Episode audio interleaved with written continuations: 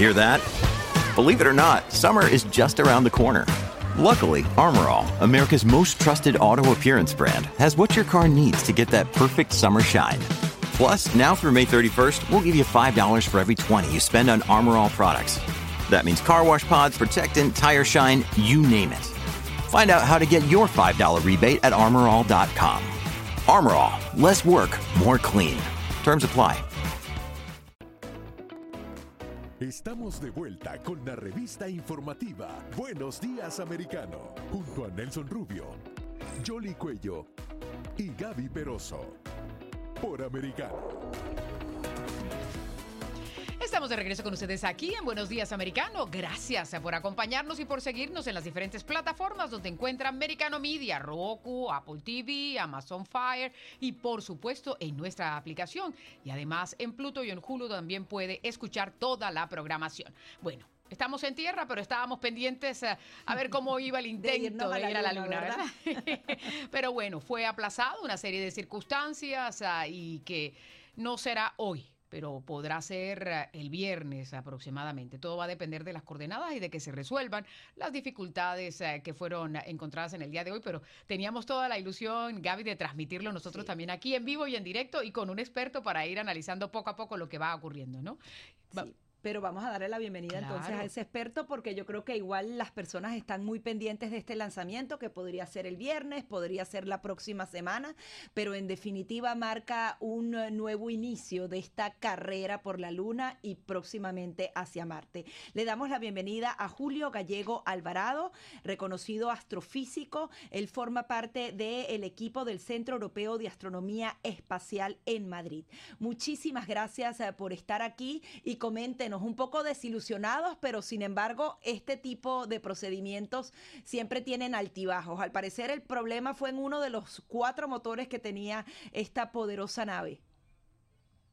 Hola, buenos días. Sí, Sí, bueno, decepcionados no, es uh, mejor prevenir que lamentar. Eh, uh, se ha aprendido mucho en estos últimos años y entonces cuando hay algún problema es mejor no arriesgar. Uh, se sabía que eh, esto podía pasar, hay varias ventanas de lanzamiento. Eh, la próxima será el 2 de, de septiembre. Esperemos que se pueda resolver el problema del motor.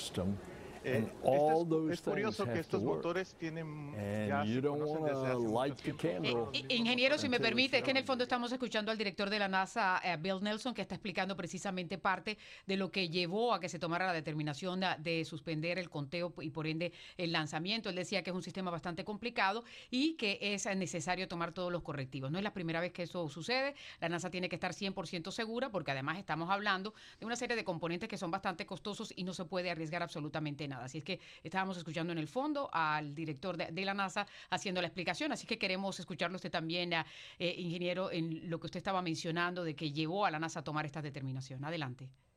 Sí, pues ese es el problema, ¿no? Que em, estos motores son muy bien conocidos, se utilizaron con el Space Shuttle. Entonces, cualquier problema, eh, pues llama la atención y es importante resolverlo porque siendo motores que se han probado eh, durante mucho tiempo, se conoce muy bien su, eh, su forma de funcionar, el hecho de que no estuvieran eh, manteniendo la temperatura correcta, el, frío necesario. Recordemos que estos motores son motores que funcionan con hidrógeno y oxígeno líquido, hidrógeno líquido. Entonces, los, el tanque enorme que vemos naranja ahí, que nos puede recordar al del Space Shuttle, es precisamente lo que lleva el helio líquido, el hidrógeno líquido, perdón, y el, y el oxígeno.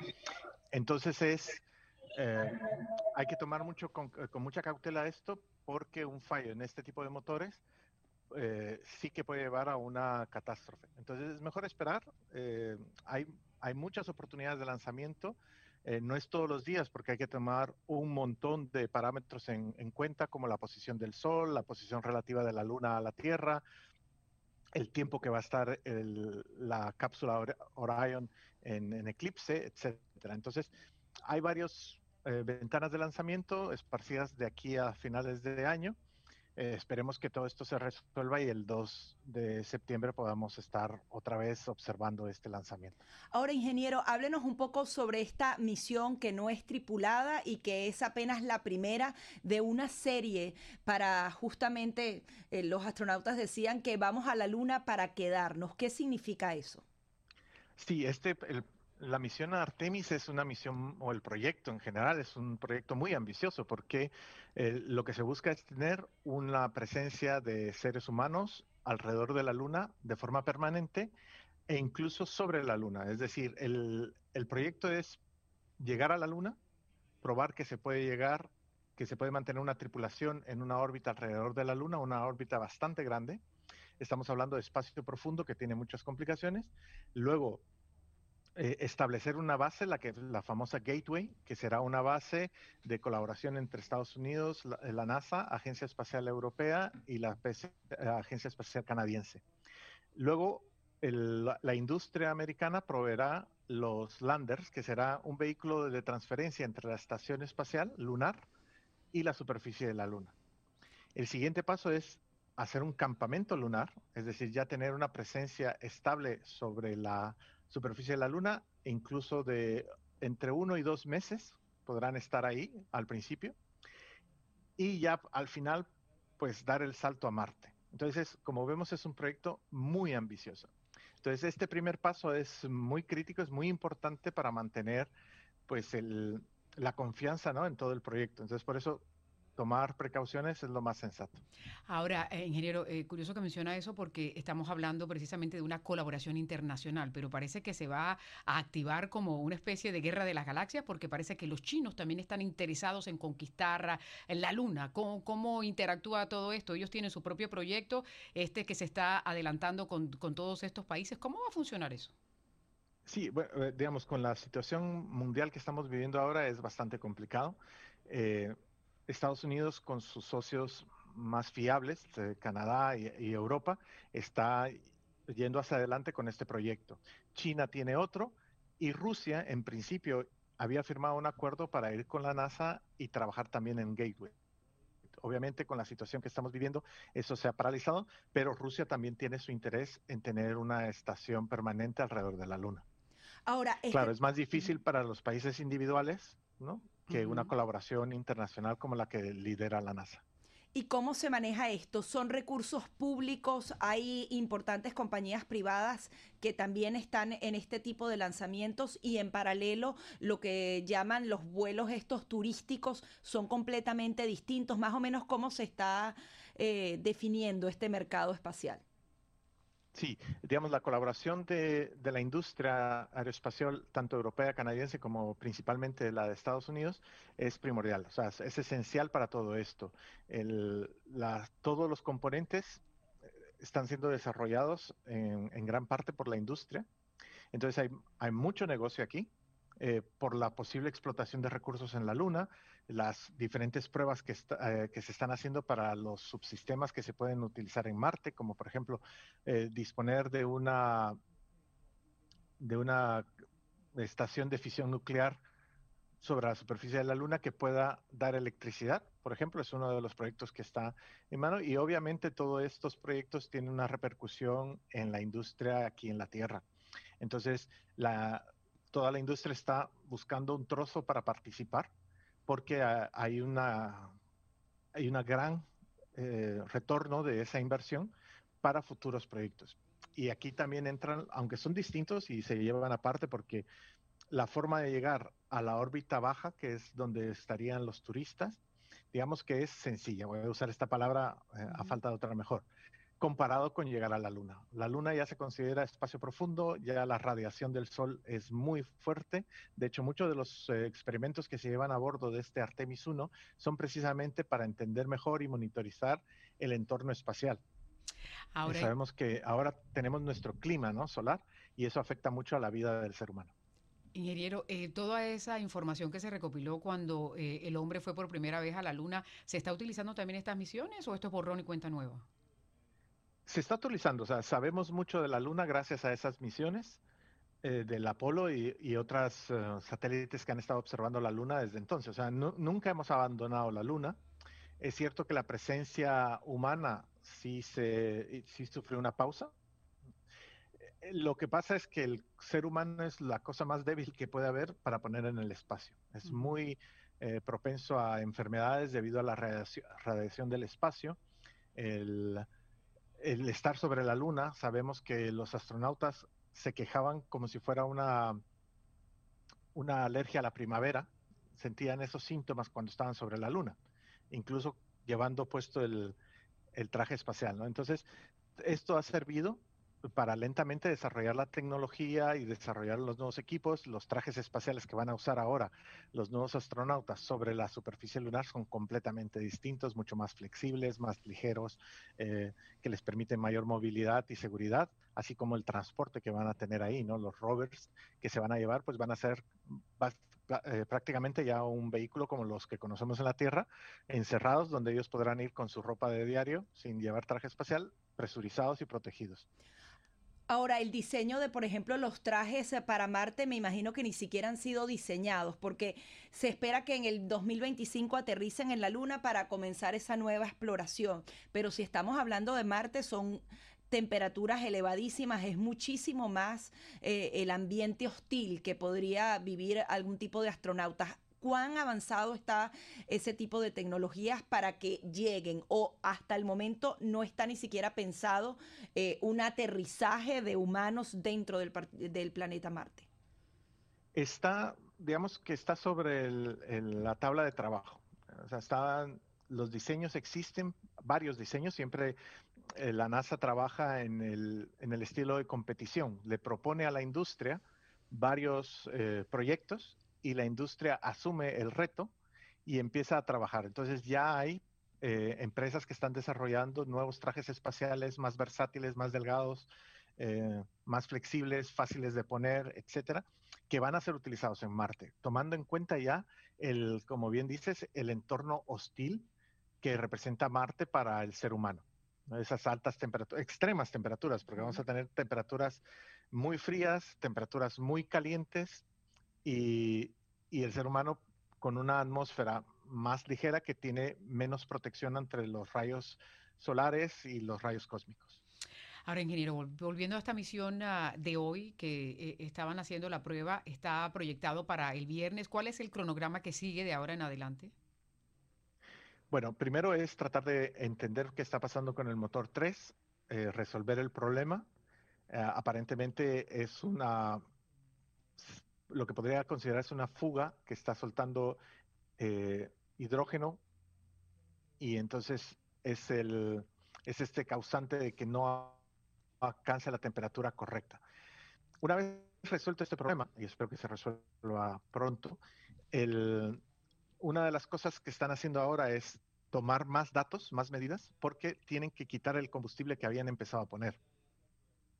Digamos, la cuenta atrás se paró en 40 minutos antes del lanzamiento. Eso significa que la, tanto los tanques de hidrógeno líquido y de oxígeno ya estaban casi llenos, como también eh, la parte alta, la etapa final de propulsión. Entonces hay que vaciarlos para poder eh, reemplazar o reparar el motor, ¿no? Entonces, eso es lo que están haciendo ahora, tomar más datos, entender el problema y luego el siguiente proceso es, si hay que arreglar algo, es sacar el combustible que se había puesto, repararlo y entonces se tomará la decisión si se puede eh, reabastecer los tanques.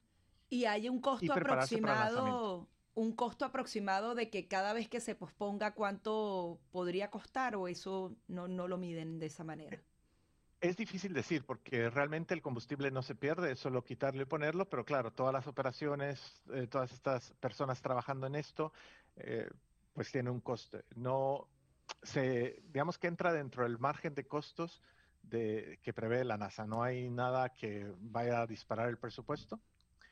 Está, digamos que hay un margen de, dinero para estas eventualidades. Claro, cuando se pausa el lanzamiento, ¿cómo se detecta ese escape, de esa fuga de, de Pues estaba desde, el, desde anoche, estaba esos datos indicando que había un problema en la temperatura y entonces ha estado monitorizando y viendo alternativas de qué poder hacer para resolverlo. ¿no? Entonces, em, se ha detectado desde hace tiempo y lo que se ha estado haciendo hasta ahora es trabajar en la solución.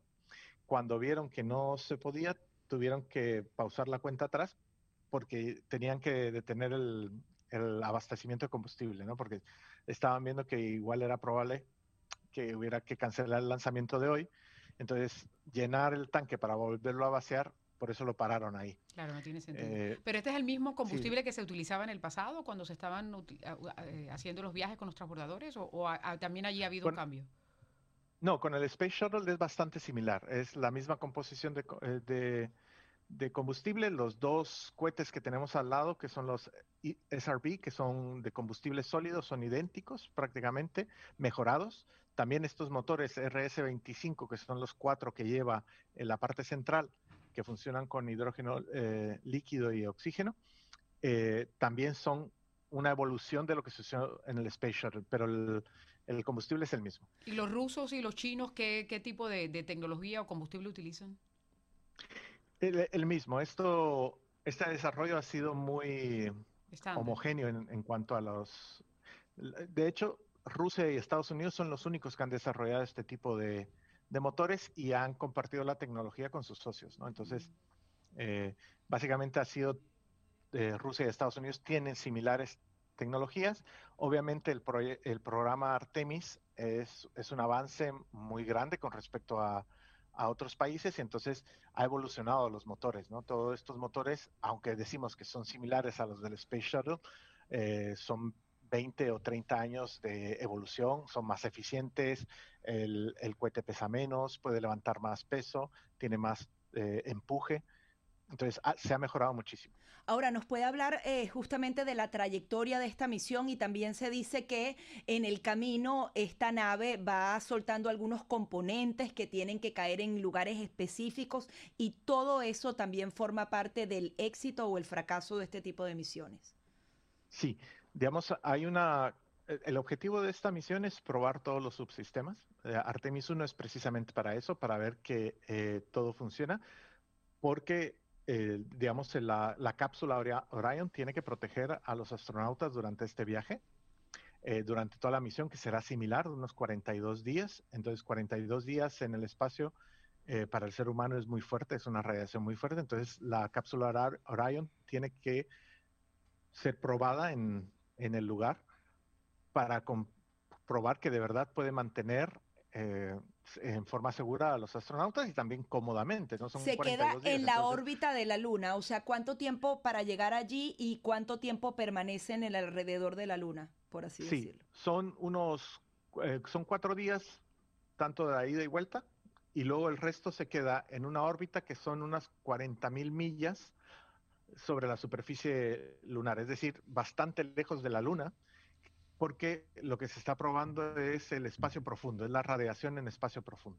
Entonces, el total de la misión son 42 días, unos 36 los pasa en esta órbita, y en el camino, como bien decía, se lanzan 10 CubeSats con distintas misiones. Cuatro de ellos van a ir a la órbita de la Luna para explorar la Luna. Eh, otro se va al Sol, otro va a buscar asteroides, otro se queda observando a la Tierra otro se queda, es el, primero que se lanza, va a servir para observar eh, el resto de lanzamientos, la cápsula de Orion, etcétera, para, para mejorar la información que obtengamos. Qué interesante todo esto. ¿Y ya se escogieron los astronautas que van a ir en esa misión o cómo es el proceso? Bueno, están ya preseleccionados. Lo que no se ha desvelado es exactamente los nombres, pero sí hay una lista de los que van a ser. O sea, dentro de ellos va. O sea, hay una lista de los cuales se van a sacar a los, a los astronautas que van ahí. Se habla de la eh, primera mujer, esto es posible, ¿no? Sí, sí, claro. Y de hecho, eso es un, un, aspecto importante de esta cápsula, de esta misión Artemis 1. Lleva dos maniquís, dos maniquís mm. femeninos, digámoslo así.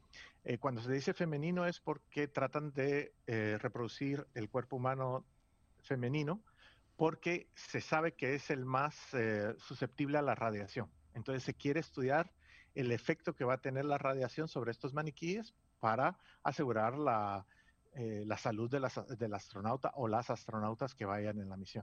Ahora, Hay varias candidatas. Estábamos hablando de Marte, ¿verdad? Pero eh, ustedes recordarán que creo que fue el año pasado que se lanzó eh, de una iniciativa privada buscando personas que estarían interesadas en ir a Marte, hicieron como un reclutamiento. ¿Eso en qué ha quedado?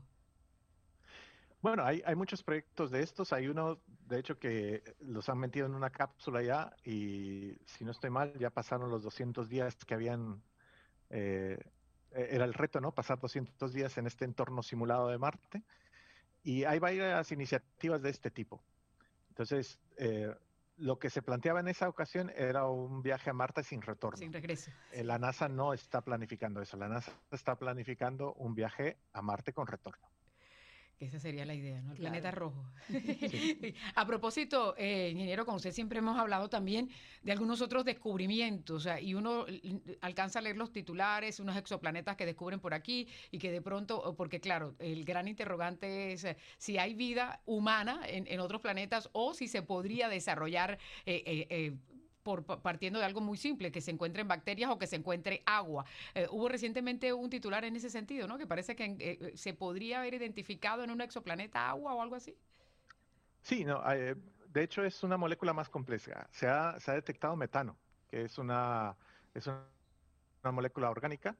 Entonces, de hecho, el, espectro de este exoplaneta, WAPS 39b, si no recuerdo mal, es el, es el nombre que se le dio, tiene elementos ya de moléculas eh, orgánicas, digamos así, o sea, que potencialmente puedan permitir habitabilidad. Lo que pasa es que el planeta este es un es como Júpiter.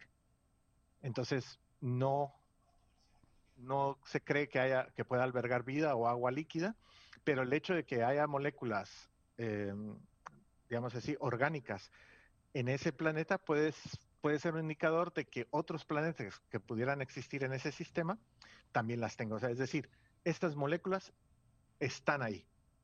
Ahora en este planeta no va a haber vida porque es un planeta como Júpiter, es un planeta gaseoso y entonces lo que estamos viendo es que en su atmósfera hay, hay metano y otros componentes como agua, vapor de agua. Em, la vida la podemos traer nosotros entonces. La vida seremos nosotros en ese planeta. Pero hay que, sobrevivir ahí primero.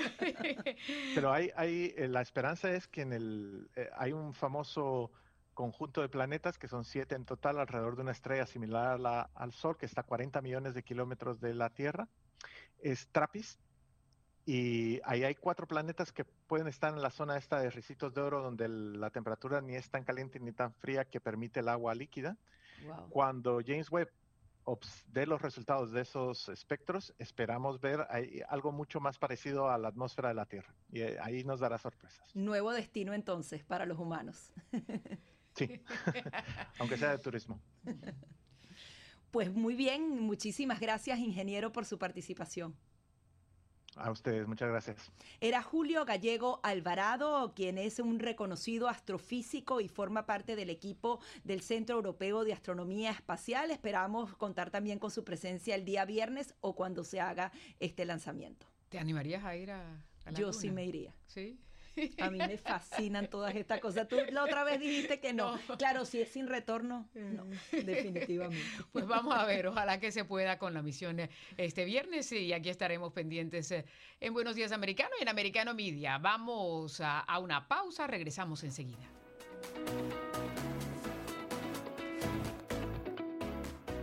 Enseguida regresamos con más, junto a Nelson Rubio, Jolly Cuello y Gaby Peroso. Por Americano.